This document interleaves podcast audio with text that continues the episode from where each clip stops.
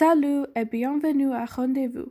Si vous n'avez pas sa voix, Rendez-vous est un podcast pour le SHF. Nous parlons à propos de toutes les choses françaises pour les élèves de Basis Awatuki. If you haven't already, you can follow SHF sur Instagram pour toutes les mises à jour at Awatuki SHF. Today, unfortunately, is the last episode we will have this 2020 to 2021 school year. In honor of this being the last episode, we decided to simply summarize what different topics we have talked about over this past year and also get some last words from seniors and teachers. Nous nous sommes certainement amusés cette année. On a parlé de tout, de la musique au mystère et du sport aux bandes dessinées. Je ne sais pas pour vous, mais mes épisodes préférés sont l'épisode à propos de l'anime et les bandes dessinées et l'épisode de mystère non résolu. Peut-être c'est parce que je suis en haut dans le deux. Je suis assez intéressant après tout. Je blague, je blague. Mais les deux sujets m'intéressent. Franchement, c'est l'une des raisons pourquoi j'ai participé dans ces épisodes. J'adore toutes les choses avec l'action et l'aventure. Et les Français définitivement savent comment inclure ces choses dans leur histoire et leurs médias. Est-ce que c'est vrai? Et vous, quels sont les épisodes que vous préférez? Cette année, nous avons réalisé de nombreux podcasts sur la culture française. Comme Naya a dit, nous avons couvert tout qui concerne les sports, la cuisine traditionnelle et le média. Nous avons fait un épisode sur Noël et les aliments que le père francophone y associe. Nous avons également parlé de films et d'animés français. Le podcast a été diffusé tous les mois ou tous les deux mois. Nous sommes très heureux d'avoir fait cela. Je pense que l'un des podcasts le plus cool que nous ayons fait était celui sur les aliments de Noël. Nous avons parlé d'été, de la Suisse et de la France. Il est très intéressant de voir comment différentes personnes mangent et célèbrent avec différents aliments partout dans le monde. Nous espérons que si vous avez écouté sur le podcast tout au long de l'année, vous avez appris quelque chose de nouvel sur les pays francophones. SHF vous remercie de votre écoute. Today is also a special episode because we have some very important guests with us.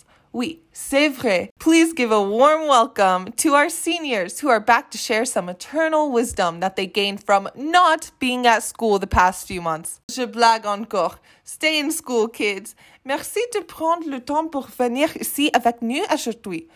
Vous nous manquez. Anyways, let's move on to the Q&A, shall we? How has French played a role in your life even after leaving the classroom? Salut! The way I've used French after leaving the classroom is to teach my sister French, en vrai. Elle a 13 ans, alors elle vient de commencer à apprendre le français. Bonjour, je pense que c'est très cool quand je peux comprendre un film, une chanson au radio ou en France en français. Alors maintenant, j'essaie de regarder des films français ou de lire des romans.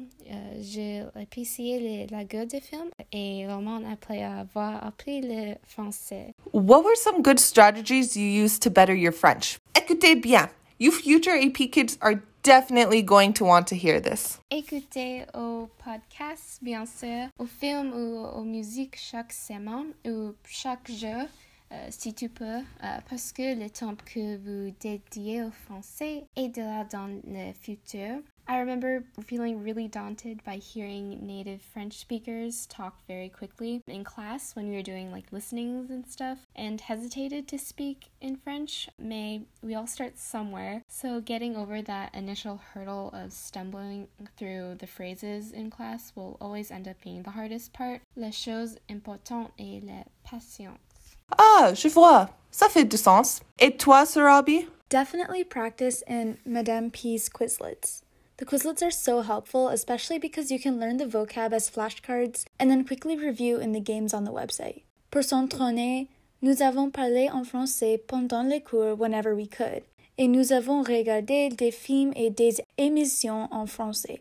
One piece of advice I would have is to listen to different sources of French so that you can become more familiar with various accents and cultures. Do you think that you will use French in the future? J'espère que je peux aller au Canada pendant la université et utiliser le français au Québec euh, quand euh, je visitais mon famille. Euh, mais maintenant, je pense que my use of French will be limited when I'm studying my major at ASU. C'est très intéressant. Qu'est-ce que tu penses? Je ne sais pas. I'm going to be studying abroad during college, so it might be useful then. But for my academic interests right now, which is medicine, au fait, I'm not sure that I will be using French a lot. What was your favorite episode from the podcast this year, and why did you like it? My favorite episode was the first one we did, La diversité de la musique. It was cool because I worked on it with Hanga and Naya at the beginning of the school year, so it was nice to talk to my French friends, even if it was online.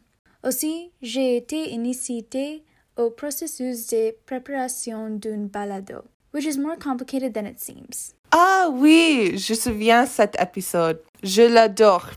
Et toi, Giselle? Mon épisode préféré était les histoires d'horreur parce que j'aime Halloween et les contes de mise en garde. I got to do this episode with Susie and Raya, so we all got to add like all of the short horror stories that we really found interesting. I'm just really into dark fairy tales for some reason, so I hope listeners enjoyed it. What about French culture interests you the most? I actually did my capstone French presentation on a topic related to this, but the part of French culture that intrigues me the most is fashion culture. I'm not much of a fashion person, mais the way in which France has become the capital for fashion and perfume is really interesting and represents a posh form of society. Aussi, j'aime les nourritures et fêtes des pays francophones. Merci beaucoup. Et qu'est-ce que tu penses? I've always been a foodie, and doing activities during International Night, like making crepes or selling macarons to replicate that side of French culture, was always a favorite of mine. Since